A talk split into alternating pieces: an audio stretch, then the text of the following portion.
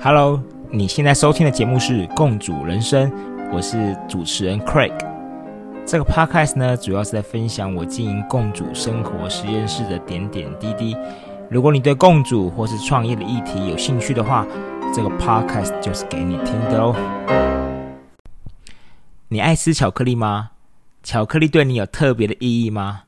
还是你会做巧克力呢？在我出社会之前。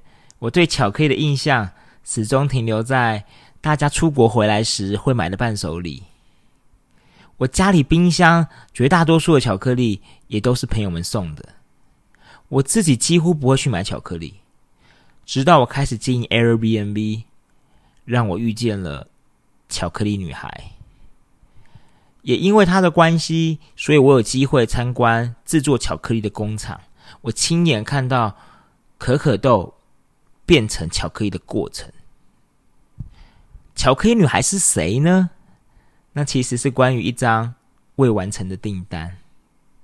对，假如你是我的忠实听众，你应该猜到了，她就是我从一张订单都还没有接到的时候就结交的朋友。她原本想跟我订房间，用来举办朋友们之间的圣诞 party。他们总共有四位女孩。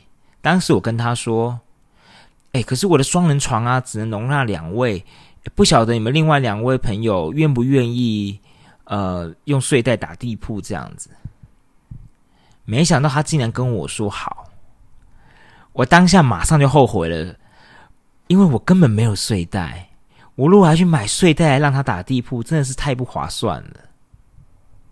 我就跟他说：“非常的不好歉，非常不好意思。”你们客人来这里还让你们打地铺，真的太失礼了。还是要让你们去去考虑其他地方比较好。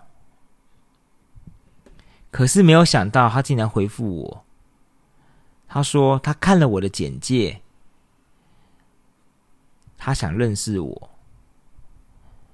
所以我们就交换联络方式。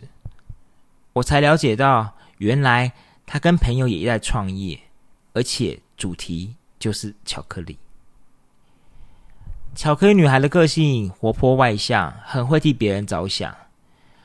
我跟她认识没有多久，我就三不五时有时候会拿到她的一些小卡片之类的。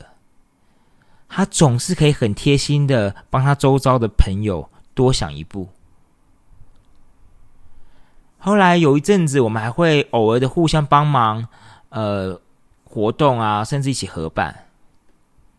我记得当时她还来我的活动当中。展示过可可果，让现场的人有机会亲自切可可果，造成蛮大的一个回响的。他也很热心，很热于分享周遭的创业人脉给我认识。这对当时刚刚创业的我而言，其实感到是很温馨的。他们家当时啊有三支产品。第一支就是一百趴的黑巧克力，对，大家第一个反应应该是很苦吧？没错，它确实也蛮苦的。可是啊，已经有很多研究指出，巧克力里面的抗氧化成分啊，对我们的心血管是非常好的。那所以大家其实可以试着试试看，就是吃一下黑巧克力。你刚入口的时候啊，也许会觉得很浓郁，浓郁过头，让你觉得。甚至搞不好会有一点，呃，一点干，想要喝茶，对。所以这下我要介绍的是他们家第二支产品——可可茶。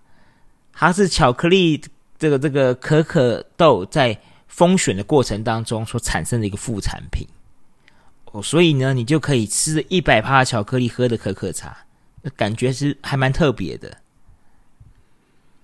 再来第三样产品，因为大多数的人啊都不能够接受一百帕的巧克力，所以他们开发了八十五帕的巧克力。啊，当然，四格已经那么多年了，他们现在呢还有新的产品，就是所谓的坚果口味。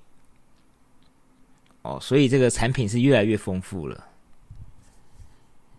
巧克力女孩呢，其实也是下腰女孩。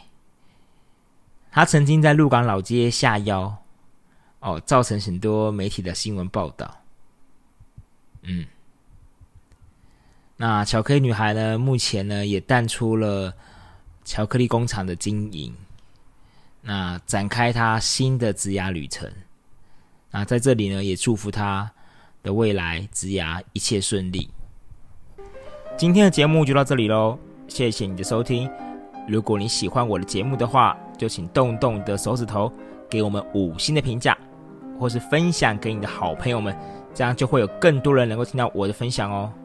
当然，也欢迎你留言给我，这样我就有机会在节目当中回答你的问题。就这样喽，拜拜。